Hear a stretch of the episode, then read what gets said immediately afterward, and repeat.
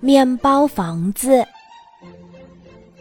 这是一个寒冷的冬天，小鼠妈妈摸着肚子站在雪地里，望着远处温暖的灯光，它决定朝那个方向走去。灯光越来越近了，那是一家温暖的、弥漫着奶香的面包店。店里的老奶奶已经准备收工了，圣诞节到了。老奶奶要暂时关店，回家过节。小鼠妈妈从开着的门缝进店的时候，老奶奶正巧在关咖啡机。她以为是风刮开了门，没在意。谁想到进来的是小鼠妈妈。啊，多么香甜的屋子呀！小鼠妈妈。悄悄地放下了手上的小包袱，他兴奋地看着四周。宝宝能降生在这样一个温暖、舒适、有着香喷喷面包味儿的地方，可太幸福啦！啪嗒，面包店的老奶奶关上所有的灯，锁上门儿。她提着满满一篮子面包，朝自己家的方向走去。小鼠妈妈。高兴地在面包店里四处看着，桌面上铺着漂亮的玫瑰碎花桌布，奶白色瓷瓶里插着白色的玫瑰，窗台上摆放着风信子，屋顶上悬挂着粉色气球，好漂亮的面包店呀！玻璃柜台的篮子里全空了，只剩下了一个样品。巨大的菠萝面包还摆在里面。小鼠妈妈忽然觉得肚子有点不对劲儿了，不好了，要生宝宝了。小鼠妈妈相当有经验，它三下两下就把巨大的菠萝面包掏空成一个巨大的房子，然后把掏下来的面包块全都吃进了肚子里。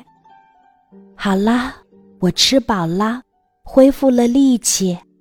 宝宝，你也有了住房和食堂，我们母子一定会平安的。小鼠妈妈在面包心里躺了下来。哦，这是一次多么香甜的经历呀！小鼠妈妈从没有躺过这样松软的床，柔软的弹性。叫他再也不想离开这里。奶黄色的穹顶全是气孔，弥散着麦子和酵母特有的浓郁香气。小鼠宝宝们就在这样一个甜蜜的地方降生了。五个鼠宝宝，小小的，就像花生米。他们和妈妈一起在面包房子里一天天的长大。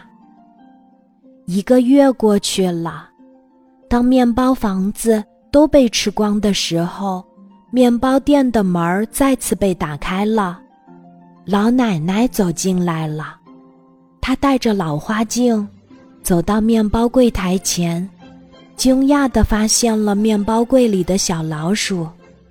哦，这五只小老鼠好奇地看着老奶奶：“你们怎么来这里的？”老奶奶问：“小老鼠都不知道怎么回答。这可不好呀！你们住在这里，我的面包还怎么能卖出去呢？”老奶奶话音刚落，小鼠妈妈回来了。她匆匆忙忙地抱起小的，拉着大的，就往面包柜台外面跑。老奶奶立刻关上了柜台的拉板。小鼠一家被关在了面包柜里。小鼠妈妈着急了，老奶奶怕不是要……老奶奶提起了透明的小面包柜，把它放在了面包店后面的花园里。老奶奶对小鼠妈妈说：“住在这儿吧，每天晚上总有卖剩下的面包，扔了也是可惜，不如给你们一家吧。但是咱们拉钩，你们不能再进店里去了，好吗？从这一天起，老奶奶信守约定，每天下班关店门前，都会给小鼠一家送来面包。小鼠一家也信守约定，再也没有走进面包店，因为他们已经有了新房子和每天的新鲜面包。今天的故事就讲到这里。记得在喜马拉雅 APP 搜索“晚安妈妈”，每天晚上八点，我都会在喜马拉雅等你，小宝贝，睡吧，晚安。